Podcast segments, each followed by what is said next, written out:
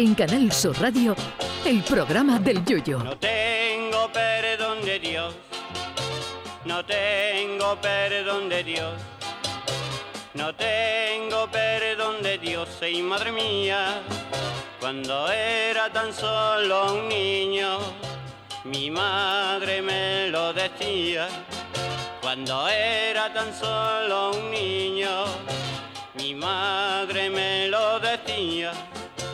No tengo perdón de Dios, no tengo perdón de Dios, no tengo perdón de Dios. Perdóneme usted, madre mía.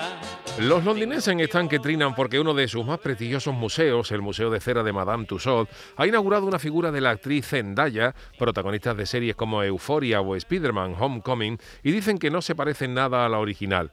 Pues si los ingleses se llegan a pasar por el Museo de Cera de Madrid, seguro que flipan con lo que tienen en casa.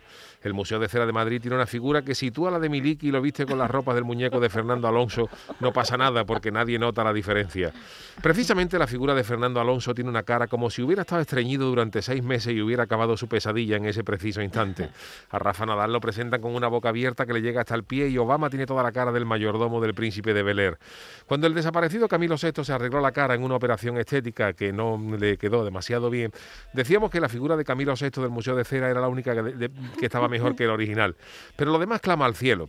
Yo no conozco a la Zendaya esa, pero estoy completamente seguro de que siendo la peor figura que puedan tener allí, sería la joya del Museo de la Corona, la, la joya de la corona del Museo de Cera de Madrid. Pero a mí en realidad me gustan esos museos, museos cutres. Es más, yo creo que habría, habría que abrir un museo con todas esas cosas que se ven en las tiendas de los chinos y que son dignas de estar en exposiciones permanentes. Desde el famoso tarro de colonia de Bugo Os a una bolsa de caballos de plástico que en el letrero de arriba ponía perros raros. Nada más que por eso vale la pena pagar la entrada. También hemos visto hebillas de correas con la figura del Che Guevara bajo un letrero que ponía Bob Marley. Y hemos llegado a ver mochilas para niños con la figura de Sonic el erizo junto a un letrero que ponía Obama, que no tiene nada que ver. Si esto no es glorioso, que venga Dios y lo vea. Recuerdo también haber visto en Sevilla un escaparate de una figura de un toro de Lidia hecho en China, cuyo letrero ponía Tora Salvaja. Que nada más que por eso me dieron ganas de comprarlo. O mochilas de Spiderman con el letrero de Superman. Hay también imitaciones gloriosas de productos de Apple, con la única diferencia de que en la parte trasera, en lugar de una manzana mordida, traen una pera con un bocado. Eso no podrá igualarlo jamás el Museo de Madame Tussauds de Londres. El Museo de lo Cutre hay que abrirlo ya en España, que seguro que es un éxito de público. Sería como la expansión del Museo del Prado. Solamente habría que ampliar el actual Museo de Cera y convertir todo aquel terreno en una oda a lo cutre made in China.